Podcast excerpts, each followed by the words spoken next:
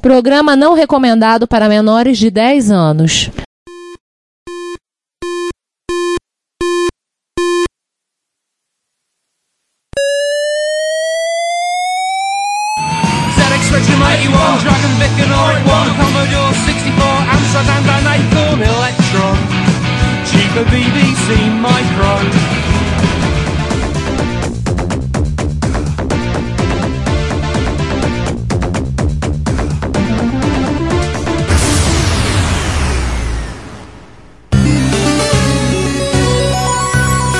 Retrocomputaria, porque velho é o seu PC.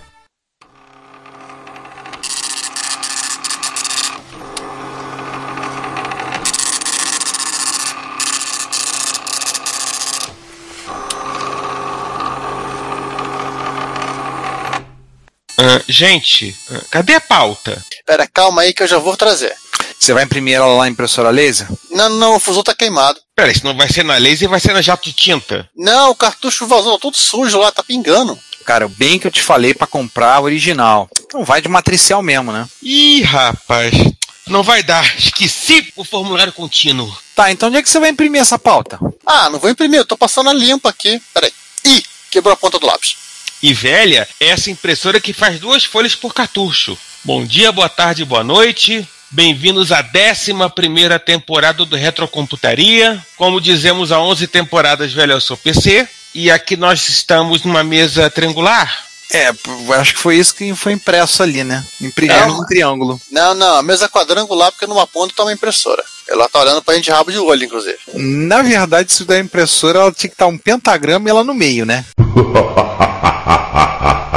É, também. Também. Enfim, eu sou César Cardoso. Eu sou Ricardo Pinheiro. Eu sou Giovanni Nunes. E como vocês devem ter imaginado, hoje nós vamos fazer o episódio mais diabólico já feito na história deste podcast. Ganhando do episódio do Doom, hein? Do Doom e do FPS juntos. E ao quadrado. Tivessem feito o episódio do Diablo e qualquer outro jogo nessa temática. Mais capiroto que só se falássemos do próprio capiroto. Mas até onde eu saiba, ele ainda não fabrica computadores. Não, capiroto não é retro. Mas deve fabricar de- impressora. é, se bem que, de acordo com o Neil Gaiman no Belas Maldições, o o Crawler mandou uma licença de uso de computadores pro inferno com a, a- a nota: aprendam. Mas certamente ele fabrica impressoras. Pois é, o nosso episódio de hoje vai falar sobre essas criações do demônio, né? Que existem para nos atormentar e de vez em quando que elas estão disponíveis, estão sem nada para fazer, elas resolvem imprimir alguma coisa. Que pode ser ou não necessariamente que você está precisando que seja impresso. Sempre lembrando. É, a ideia desse episódio é que ele fosse um episódio pretensamente didático, né? Contar um pouco de história e falar que funciona, mas a gente vai evitar colocar nome de pessoas ou empresas. Nem ficar dando muito detalhe de como a impressora funciona, que a gente não quer matar ninguém de tédio. É, senão isso vai ser um caminho sem volta e aí a gente vai parar realmente no inferno. Não, nós seremos o inferno. É, não vai dar pra gente falar também de todas as impressoras, então, garotinho juvenil, que tá pensando que a gente vai ficar falando de impressora 3D? Não, não vamos falar de impressora 3D. Não, também nós não vamos falar de tupias CN6. Também não vamos falar disso. Nós vamos falar de impressora no sentido clássico, tá? Não vamos, ah, não vamos falar de plotter? Não, não vamos falar de plotter. Ah, impressora fotográfica, vamos falar? Não, não vamos falar de impressora fotográfica. Até porque elas estão fora do nosso ponto de corte. Sim. E não vamos falar de, de plotter, porque o plotter tecnicamente é quase um robô. E um dia que não vamos falar de robozinho, vamos falar dos plotters também. Ou não. É, até que o plotter hoje não existe mais, né? Ele virou uma gigantesca já de tinta. É, na prática, né? Mas bem que a gente pode pensar em falar em plotter no futuro, citando, porque nos anos 80 foi muito comum aparecerem plotters para impressão. Podemos falar porque sim, existem vários computadores que saíram com plotter de fábrica, embutido. Ah, teve computadores que tinham opção de plotter, né? MSX saiu alguns com plotter. PC eu lembro ter visto. Ah, Aquelas impressorinhas do Sharp MZ eram plotter. Sim, sim. Mas enfim, já que não vamos falar de impressora fotográfica, nem de plotter, nem de impressora 3D, nem de qualquer outro- nem de mais um bando de coisa, vamos definir então o que é uma impressora. É importante. Isso é importante especialmente para o nosso ouvinte aí mais jovem, geração millennial, Z, Z linhas, Z duas linhas. Geração PDF, não sabe o que é impressão. É assim, que se tem uma vantagem na vida é essa, é não precisar brigar com impressora. Pois é. Por isso que eu quero que meus alunos sempre me entreguem os trabalhos deles em PDF. Porque eu já ouvi o cachorro roeu o cabo da minha impressora, o gato já bebeu a tinta da impressora, ou o que é mais comum, o professor acabou a tinta da minha impressora e eu não tenho para imprimir. Então me É, entregue e em nos PDF. três casos, quando se trata de impressão, até Não, pode acontecer. São quase válidos. Que realmente São pode quase acontecer. válidos. Quase quase po- pode acontecer, o aluno fala assim, professor, a impressora comeu meu cachorro. E ela tá com uma indigestão daquelas, né? Nossa! Bom, vamos definir o que é impressora. Vamos usar a definição da Wikipedia, que diz: em computação, uma impressora é um dispositivo que produz uma representação em papel que seja persistente e legível a humanos de textos ou gráficos. É, o persistente, o legível é, é relativo, né? É, Enfim, persistente porque o troço não vai apagar quando acabar a energia. E é legível para os humanos que sabem, cons- consigam ler aquilo, né? É. E não precisa de um, de um equipamento extra para poder fazer a leitura do conteúdo. Diferente de um disquete, um pendrive, cartão de memória, por aí. Ou vai. então, fita perfurada. A fita perfurada você conseguia ler o conteúdo. Eu tava me lembrando, falando de persistência, eu tava é me lembrando. persistente, mas não é legível, porque o humano não conseguia ler o que estava contido na fita perfurada. É, Não- mais ou menos, né? Tinha uns que Não. liam. Não duvide da capacidade do pessoal daquela época de ler fita perfurada. Eu tive um Olha, professor de faculdade que falou certa vez que a única grande vantagem do cartão perfurado é que você conseguia ler o conteúdo sem precisar ir pro computador. E a persistência tem até um quanto, quanto relativo quando você pensa em impressora térmica, né? É. De papel térmico. Mas, regra geral, é persistente se você mantiver ali, se você não usar a tua impressão importantíssima como porta-copos. Na, na verdade, o comprovante de, de papel térmico, ele, ele vai manter o conteúdo se você não precisar dele, mas ele vai apagar se você precisar dele. É. Eu tenho, acho que eu até mostrei pra você, eu tenho um comprovante de depósito bancário aqui de 1997, do Banerja. Ainda tá Nossa. nítido. É, eu tenho uns comprovantes aqui do início dos anos 2000 que eu, para garantir, eu passei no scanner, mas ele, eu acho que eles não estão legíveis. Você cobriu com canetinha. Bom, enfim, né? Vamos contar um pouquinho da história das impressoras então. Vamos. quando o capiroto entrou na computação. Seguinte, Charles Babbage, lá no século IX, era na rolha, 18, sei lá, enfim, desenhou uma impressora mecânica para ser usada com a sua máquina diferencial. Sim, a impressora mecânica, a máquina diferencial. Que era mecânica. mecânica. Tudo mecânico. Não existia eletrônica naquele momento. A máquina diferencial, ela foi desenhada, mas não foi construída à época, tal qual a máquina diferencial. Não, a diferencial foi, né? A diferencial foi, o que não foi concluído foi a máquina analítica. É, tá certo, a diferencial foi. Enfim, alguém conserta aí que eu fa- falei besteira. Mas a impressora, ela não foi construída pelo Babbage. Ela só foi montada em algum momento ali do ano 2000, porque estamos falando de uma impressora mecânica com mais de 4 mil peças. E o mais interessante desse troço é que ela funcionou de primeira. Ela está disponível no Science Museum de Londres para se ver. E quando eu tive lá, eu não vi essa impressora. Caraca. Ele estava guardada, tinha acabado a tinta. Na verdade, elas estavam com medo de que estavam achando que ela tinha invocado um demônio. Essa não é impressora, não. Agora, a impressora eletrônica é um pouquinho mais recente, né?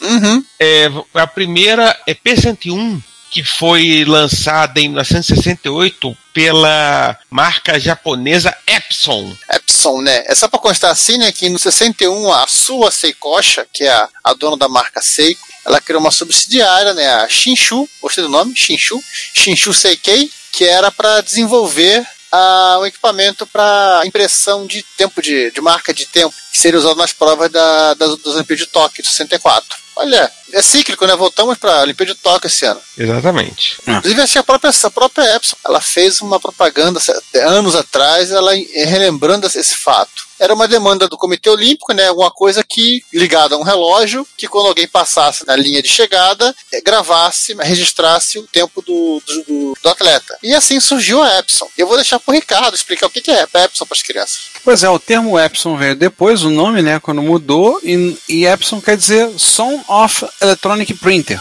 Filho da impressora eletrônica.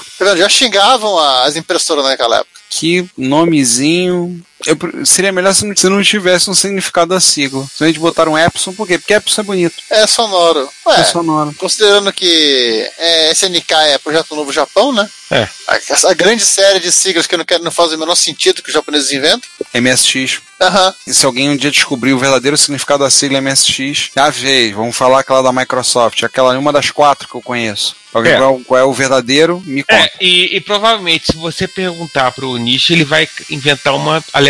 É, dependendo da dose de saque, ele muda a sigla. É. Mas assim, as primeiras impressoras conectadas nos computadores eram basicamente máquinas de escrever elétricas adaptadas ao mesmo dispositivo de teletipo. Ah, o teletipo, né? Lembra? É, o... Vamos, Só- vamos, só- só- vamos, vamos segurar a onda de máquina de escrever em teletipo. A gente vai. É, não, só, só para constar, as Electrics da IBM eram conectadas aos terminais para literalmente imprimir documento. E a- as praxis né, da Olivetti também, né? Aliás, há pouco tempo eu vi havendo uma placa para você ligar um micro como um MSX ou um outro você conectar a uma Praxis 20. Foi isso que eu vi à venda ou a própria Praxis 20 já com a placa? Eu vi uma- há pouco tempo eu vi à venda. Até bateu uma saudosismo, bateu uma nostalgia. Pensei, durante um brevíssimo instante de tempo, eu pensei até em, quem sabe, comprar aquela Praxis. Aí depois eu pensei a besteira que eu ia fazer e desisti. Poderia ser para sua esposa datilografar as, as provas dos alunos. Uhum. Olha que talvez ela fosse fazer isso mesmo. É, mas assim, falando só por volta da década de 80, dos anos 80 do século 20, que modelos específicos para microcomputadores foram introduzidos. E aí as impressoras se tornaram um periférico, digamos, quase essencial. É, hoje em dia, com muito uso de documentos eletrônicos, a quase ubiquidade do formato PDF, é bem menos comum usar impressora. Muitos dos recursos hoje em dia você já consegue resolver no celular, consegue levar, apresentar o documento já tendo aceito, não precisa levar uma versão impressa, isso já ajuda bastante. E em vários lugares está sendo feito documentos PDF. Como eu falei no início do episódio, os meus alunos, para economizar dor de cabeça, eu peço o documento, eu quero em PDF. Não quero trabalho em formato do processador de texto, não quero em papel. Mesmo assim, tem sempre um que traz em papel. Aí eu olho De assim, pão, inclusive. né? Tem uns que já fizeram manuscrito. Olha, Nossa. É, tipo, aluno que não presta atenção no que eu falo. É uma das coisas mais comuns dessa sociedade. É, alunos com problemas de déficit de falta de atenção. manuscrito que ele fez no ônibus enquanto ia pra escola.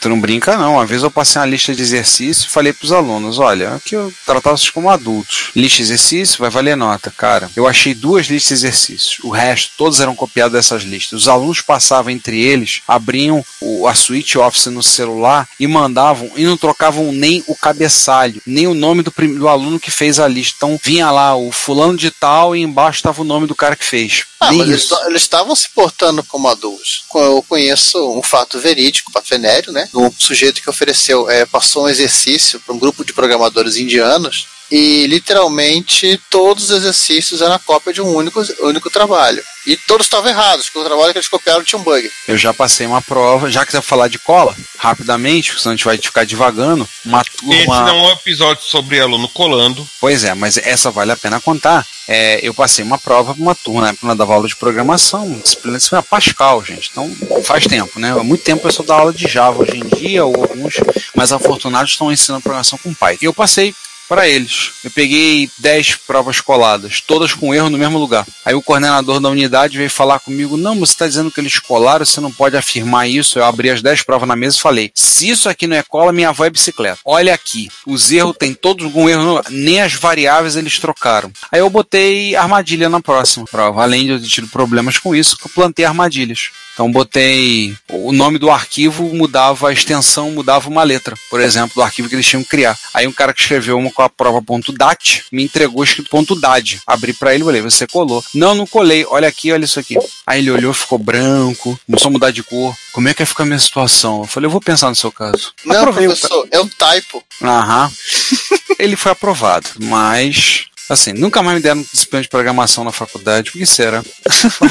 Vamos seguir com as impressoras. Vamos lá, falando um pouquinho de tecnologia, né? Que é o povo que é do caderno de caligrafia pra cá, né? Não, caderno de caligrafia não, por favor, isso me dá arrepios. No! God, please, no! Eu não usava o caderno de caligrafia pra botar pauta de música, não, tá, Giovanni? Eu, era. gostava de caderno de caligrafia, era legal. É, eu sei, que você usava pra botar pauta de música, eu era traumatizado. Gente, esse não é um podcast sobre caligrafia. É, Vou voltar. Quem é de lá pra cá sabe que existe várias formas para que nós, seres ditos humanos, né, e primatas de razoavelmente compatíveis, né, como os alunos, escrever em forma de papel. A gente pode usar é, lápis, pena esferográfica, ponta porosa, é sangue e outras coisas mais. Carvão. Outras coisas mais. Algumas pessoas mais sensíveis usam a cara dos, dos outros para escrever. É, na cara, peço aos alunos ser lavrado em sangue algumas coisas. O mesmo vale para as impressoras, né? Então, de acordo para rabiscar no papel, né, elas foram sendo atualizadas e no seu formato para ela poder fazer a rabisqueira dela no papel, imprimir aquela coisa totalmente errada que você não queria. Vocês já viram que a gente vai fazer um bocado de piada com a impressora esse episódio. E assim vamos falar das impressoras tem dois grupos, né? A impressora de impacto e impressoras que não são de impacto. Os dois grupos. Literalmente aquela que bate no papel e aquela que acaricia o papel. É. E aí, vale lembrar que em algum momento a gente vai falar do CMYK, né? CMYK, que é o sistema de cores para o papel, né? Que é o RGB do papel. Se, CMYK, ciano, magenta, amarelo e preto. Então, combinando com ciano, magenta e amarelo, você consegue, de acordo com essa intensidade, você consegue obter todas as cores. Quase todas as cores. Com exceção do preto. Né? É, né, você obter um marrom bem escuro ali, né, de quem comeu, comeu feijão preto e espinafre, aí você não consegue chegar no preto. É. Mas então, para isso, eles incluem o preto na dança. É. Né? E aí você pergunta, cadê o preto nesse CMYK? Falando de cian, magenta e yellow, o preto ele chama de ki. O K, Né? o que. É, o ki e não black, senão teria que ser B. Aí o pessoal vai achar o azul do RGB. Ou bege. O- Na, é, na verdade, essa- história do K é, é muito, é É. bem, muito antiga, usar para preto. Tanto que o, é, literalmente é o nosso X para queijo. Não. Então vamos passar a falar então das impressoras que temos, né? Começando pelas impressoras de impacto, são as pessoas que martelam o papel. Ou seja, são as impressoras que são adeptas do Mihonir, né? Amigas de impressoras de Thor.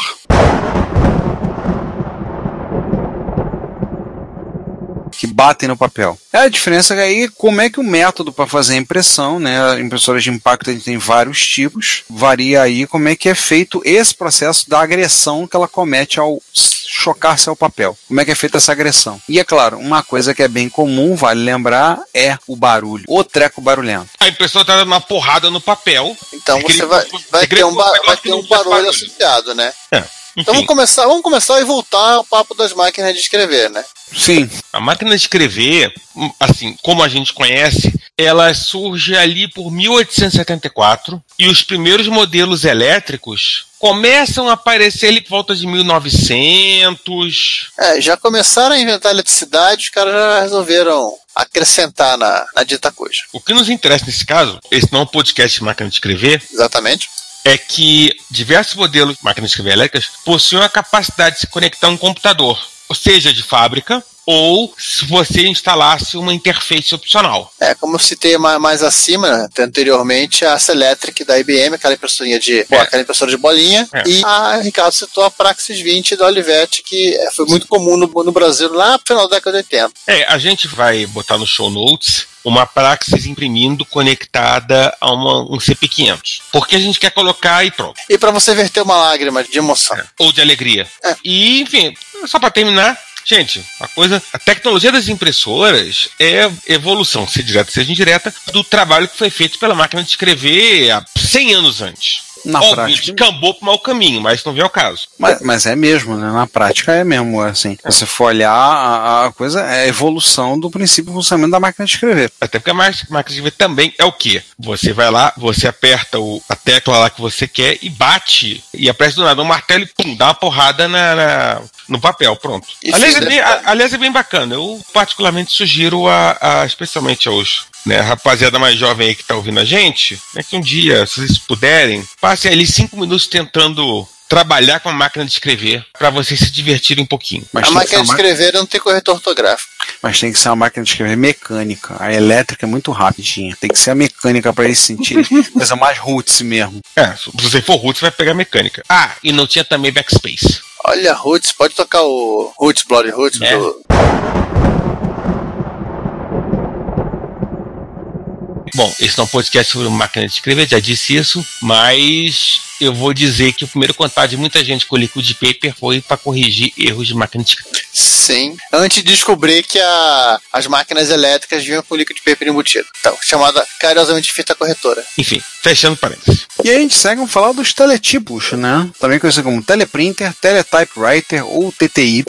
O teletipo é um dispositivo usado para o envio e recepção de mensagens escritas através da rede telegráfica. Originalmente. Posteriormente, aí usaram, foram utilizados na infraestrutura do Telex, a primeira rede mundial de troca de mensagens ponto a ponto. A avó da internet. A bisavó, né? Podemos bisavó, bisavô do e-mail, né? Está completando nessa década, se inicia completando 100 anos. Foi amplamente usado o Telex durante muito tempo, até o emprego do fax no final dos anos 80 e nos anos 90. Aliás, curiosidade para quem não sabe, nosso ouvinte, o fax surgiu no Japão pela dificuldade de eles terem um telex para poder transmitir as mensagens no idioma deles. Então, criaram o fax. O fax foi popular no final dos anos 80, mais em meados dos anos 90, logo depois sendo substituídos pelo e-mail e hoje em dia pelo Zap Zap, para troca de mensagens. O padrão de caracteres no formato como nós conhecemos, o padrão ASCII, ele surge nesses equipamentos com algumas codificações diferentes, sendo suportadas. Ele aí- surge no teletipo, mas sim, mas ele não foi uma, um padrão de, digamos que surgiu e todo mundo aceitou, né? Existiam outros padrões malucos. Sim. Um deles é o Badu. Não é aquele negócio que você instala e nunca mais está tocando, é Badu, né? Babu, ou Badu, sei lá o que é. E, e com diversas variações que você, literalmente cada fabricante adaptava o Badu Code para a sua necessidade.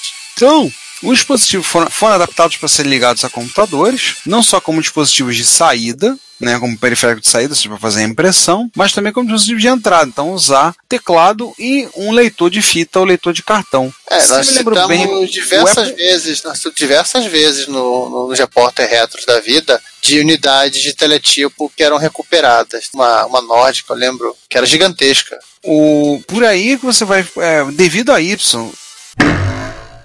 Devido a. Devido a Y. Você é estava ótimo. falando, Y, né? você tá falando da- do Apple. O Apple 1, ele se conectava num terminal desses. Exatamente isso que eu estava lembrando. Você conectava um terminal desses, o Apple I, para você O poder Insight fazer. também, você conectava, poderia conectar num, num cara desse. Se você tivesse uma grana, né? Se você não fosse um cara Nutella, leite com pera, você tinha grana para comprar um terminal de vídeo. Se você não tinha, você literalmente ia comprar um teletipo usado ia gastar o resto do seu, o dinheiro que você economizou com papel, porque você não tem a tela para trabalhar. Pois é. No Unix, ambiente Unix, os terminais, o dispositivo é o TTY. É por causa disso. Então, garotada, tá ouvindo a gente, tá descobrindo, ouvindo falar do Unix agora, que tá querendo saber alguma coisa a respeito. Por isso que é TTY o dispositivo. E aí no livro, no Prime the Pump, né, que é um livro que nós já citamos várias vezes aqui no podcast, né, que conta a história do, do TRS-80, o David Helsch conta com a aventura dele de conectar e usar como impressora do seu TRS-80 um teletipo velho, inclusive a dificuldade que ele teve de trocar e corrigir, fazer a. Ele fez um conversor de ASCII para Badu Murray. Nossa, Badu Murray, detalhe. Essas coisas eram cereais e assim, ele, alguém falou pra ele, olha, tem um, um sujeito vendendo uma impressora, um teletipo, por 50 dólares. Ele foi lá e tinha um caixote de metal. Inclusive, acho que ele conta que é da, era de 1940 esse bagulho. Nossa.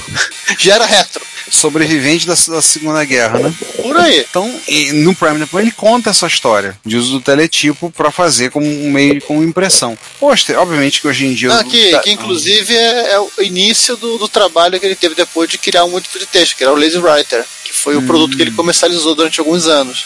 Hum, entendi. Vamos lá, falar agora de impressora de linha. Não, não é impressora que imprime linha de ônibus, não, gente.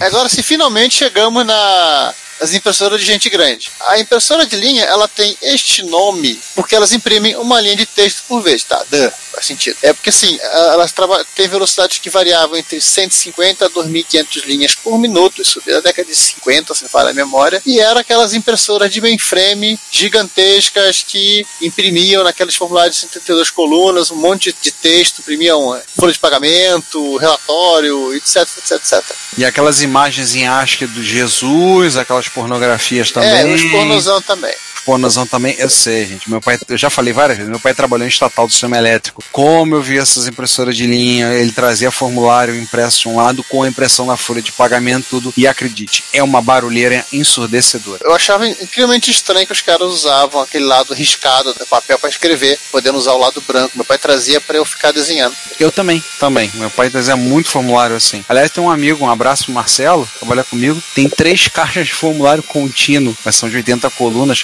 guardado lá no trabalho. Há, há uns 15 anos, a gente, eu, e o- eu e mais alguns queremos jogar aquilo fora e tocar fogo, fazer uma fogueira. Ele reclama, briga, rosna. Não, Embrulhem ele. eu vou precisar desse formulário. Não, esse formulário é meu. Quando me aposentar, eu vou levar. Eu já falei pra ele. A gente vai fazer uma fogueira pra comemorar essa aposentadoria. Mas lá, três caixas de formulário contínuo de 80 colunas, as caixas bem pesadas e cheias. Nunca foi usado. E ele não, não se desfaz daquela maldição. Já vendendo no Mercado Livre. Bom, mas esse não é um podcast de, de, de história de terror de impressora de linha. Quer dizer, é história de terror de impressora, mas não só de linha. A origem desses artefatos do inferno, são as impressoras de linha, ela pode ser encontrada lá nos primeiros tabuladores, lá do Rolerite. Não, paulistanos, não estou falando do, do que os caras chamam de contra-cheque, lá onde você chora com o teu salário. Não, falando do Herman Rolerite, o cara com do IBM. O cara que, o bigodudo que fundou a IBM. O hipster. Esses primeiros tabuladores, eles possuem opção de impressão dos resultados por eles processados. E essa tabuladoras com impress- impressão é a origem da,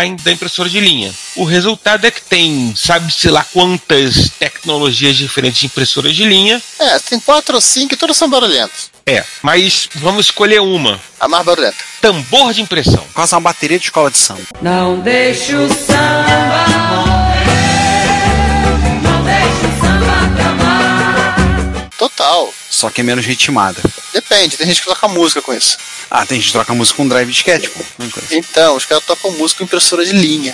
Ah, pois é, né? Bom, Mas então como é que funciona? Como é que, César, te pergunto, como é que funciona o tambor de impressão? a impressora tem um cilindro de impressão onde estão gravados todos os caracteres que ela consegue imprimir. Esse cilindro fica o tempo todo girando.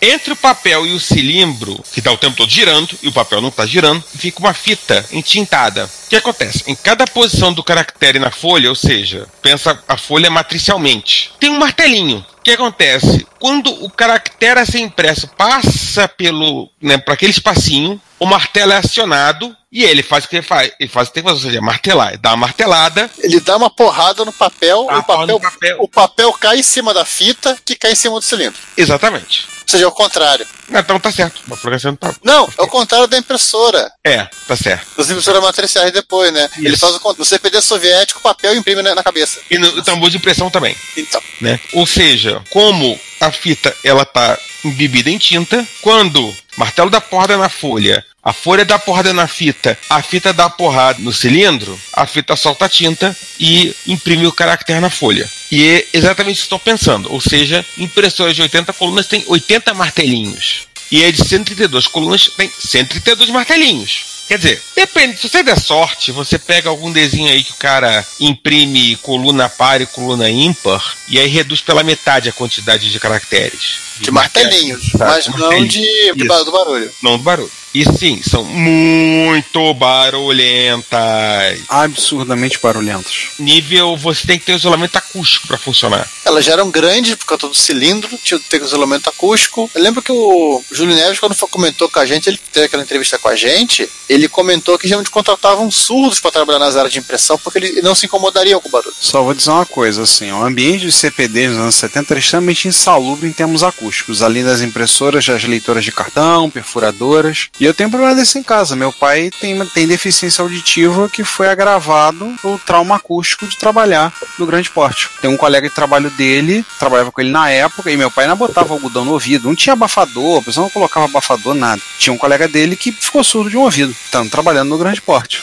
Então, assim, meu pai hoje, tá, tudo bem, é um pouco de herança de família e isso aí foi agravado. Eu Já, já tinha um histórico, né? Meu avô também teve deficiência auditiva, mas ele foi agravado pelo trauma acústico de impressora de linha, de leitora de cartão, de perfuradora de cartão. Não, unidade de fita, até unidade de disco, era, Sim. tudo era barulhento naquela coisa. Tudo era muito barulhento. Então, assim, ele tem. Hoje em dia, meu pai usa aparelho auditivo nos dois ouvidos. Eu tenho deficiência auditiva agravada por isso. Ele, inclusive, conseguiu isso em termos de quando um processo na aposentadoria dele, conseguiu antecipar um pouco a aposentadoria dele por conta disso. Mas enfim, continuando, além de sistema de barulhento, aí vocês ficam imaginando o ruído provocado por uma linha horizontal feita com um sinal de menos.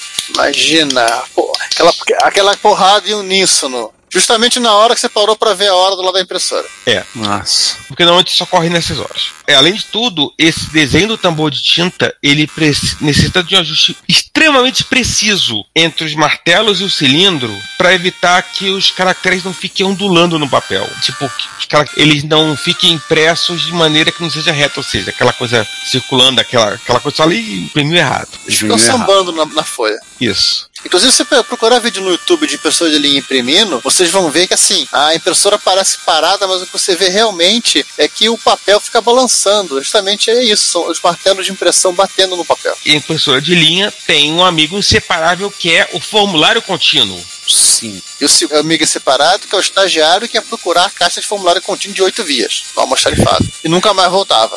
Exatamente. Isso me lembra uma história de mandar um cara, mandar um estagiário buscar o, o dump da memória do, do mainframe. Aí, Olha. chega- aí quando ele chegou na sala, entregaram pra ele uma caixa de formulário contínuo. Pesado, leva, tá aqui. Já me contaram uma história disso. Era o primeiro dia do estagiário no CPD, falando, mandaram ele pegar acho que, é, o, o zebrado em 32 clones de seis vias.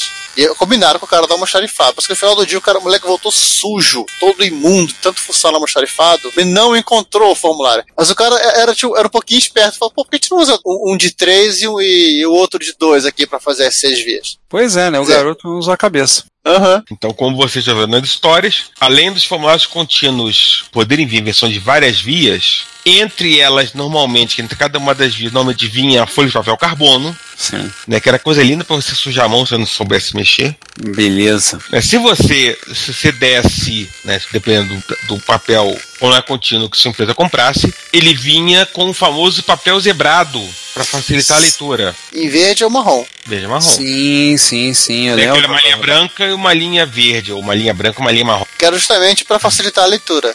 O marrom eu não lembro tanto, não. Eu lembro muito do zebrado verde. O verde eu acho que era um padrão que a IBM usava. Acho que a concorrência usava o marrom, marrom claro. E para mim, inclusive, esse papel zebrado é o, a coisa que me vem à cabeça quando se, quando se fala em pessoas de linha formulário contínuo, era isso. É esse papel zebrado formulário contínuo. Sim, sim, sim. A mim também. O que me vem à mente é o, é o zebrado, no caso, como eu falei, o branco e verde. É o que eu lembro sempre. Enfim, é ou foi, sei lá, uma tecnologia bastante usada em mainframes, mas hoje em dia o pessoal descobriu que podia fazer a mesma coisa, muito menos ruído, trocando impressora de linha por uma impressora laser de alta velocidade. Eu vi das pessoas agradecem. E adeus formulário contínuo. Uhum.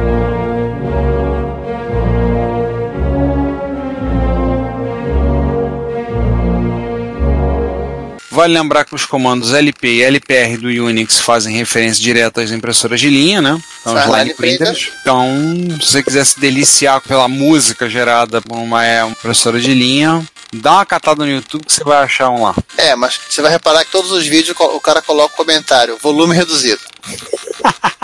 É mesmo. Seguindo na evolução e da agressão assim, sistematizada ao papel, né, é, nós temos a impressora de margarida. Ela não foi muito comum no Brasil.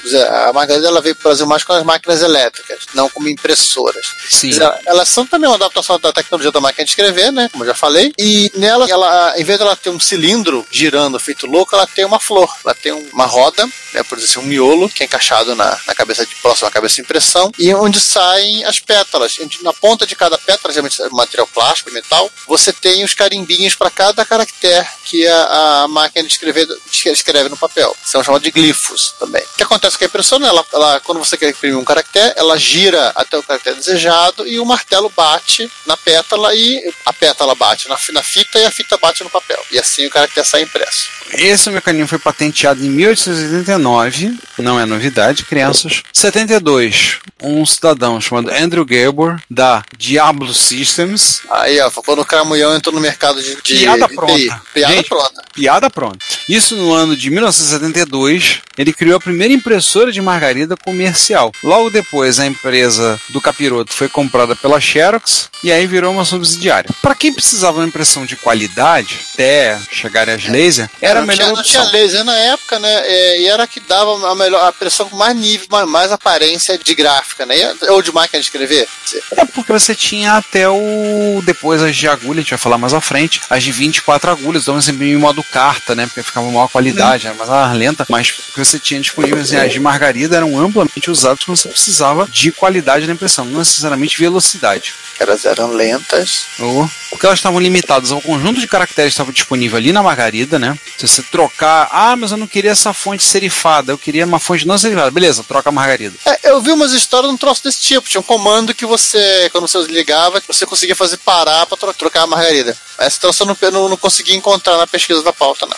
É, e como falamos, não é lá muito rápido, é 30 caracteres por segundo, marraio. Você não tá com pressa mesmo? É, né? Você não vai ter que imprimir um relatório em três vias, cada um com 50 páginas. Aí você tira a cópia. 30 caracteres por segundo é quase a capacidade de leitura do olho humano. Isso é bom pra você revisar o texto.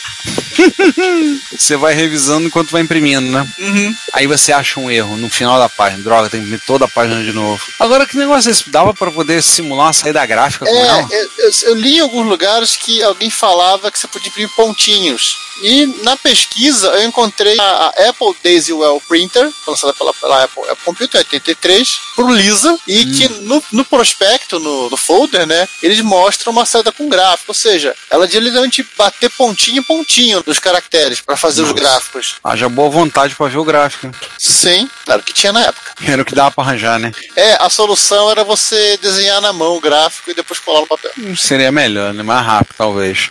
Dependendo do desenhista. E uma curiosidade, volta e meia, nós falamos dele, né? Que é o Blake Patterson. A primeira impressora dele, e ele fez um post sobre isso que a gente vai é, linkar, que ele ligou no TI 994A dele, foi uma Smith Corona. Hum. Era uma impressora, que? Margarida. Maior que o computador. A Smith Corona é, fabrica... é fabricante de, de máquina de escrever até hoje, né? Uhum. Hum. É, basicamente sim, era literalmente tirar o teclado e deixar uma interface paralela ou serial para receber os caracteres. Não mudava muita coisa no projeto. E em 2012, ele já tinha passado por um total de 20 impressoras na vida dele. Olha, muito mais que eu. Acho que eu devo ter tido no máximo mais cinco. Eu não sei quantos eu tive, não. Teria que fazer muita conta. Ah, não, eu, eu, impressora que eu esqueci que tive na, na vida. É, no... Eu estou na minha sexta impressora. na época clássica. Tu tá contando a Olivia? Sim. É, só na época clássica eu tive três. Três matriciais. Não, quatro matriciais. Não. Bem, eu Três, posso falei falar sete, sete, se- a sétima sem se eu considerar a, a LX300 que eu ganhei faz alguns meses. Não, eu tive só na época do, do uso com a MSX, eu tive uma Lady 80, tive uma LX 810 e tive uma LX 300. Depois, aí depois já de tinta, aí eu não sei mesmo não, porque aí eu filava a impressora do meu pai, então. Ah, é, eu tive uma Olivia da Elebra, depois eu tive, fui ter uma Citroen GSX 195, depois eu mudei para uma, HP uma HP 160, aí minha impressora morreu, aí eu comprei baratinho. Nossa, agora o nome lá. sucatão de Não, informática. não era na Brickback, qual é aquele que ficava no centro? Albiz. business. Eu comprei na Albiz uma impressora da Panasonic, matricial de 9. Depois eu troquei, eu comprei, que é só para quebrar o galho, aí eu fiquei des- desimpressorado, naquela época era importante. Depois eu tive uma Epson, já de tinta, acho que é uma SP2, ou estilos 12, um troço assim, que morreu sufocada na própria tinta.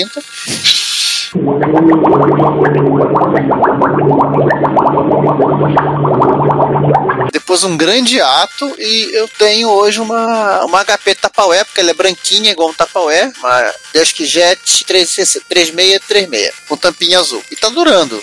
Eu não vou fazer lista quando pessoa que eu tive, não, porque eu não sei não. No momento a que eu tenho é uma Epson de tanque de tinta, que eu não me lembro, acho que é uma TX200, que é uma boa impressora, mas tem o problema da Epson que a gente vai falar em breve, quando falar já de né? E a gente está cogitando, estamos em como um acordo negociando aqui a possibilidade de pensando em passar essa impressora nos cobres e botar uma laser multifuncional, porque a gente descobriu que a gente só imprime em preto. Ah, E sempre viram- top colorido. vocês deveriam ter uma impressora de, de linha aí. Não, não, eu quero dormir à noite. Não, vai imprimir sábado de manhã. Põe no Chrome a impressão e vai sair. Tá, A gente está cogitando essa possibilidade, começando a pensar nisso, trocar por uma laser, que uma laser multifuncional, porque a gente descobriu que a gente quase só imprime praticamente preto, imprime rarissimamente colorido, e que sempre em top é o colorido. Ah, A gente imprime pouquíssima imagem colorida. Então, Não, é, por- é por isso que sempre em top. e a gente, pois é. Viva Estado Retro, computaria.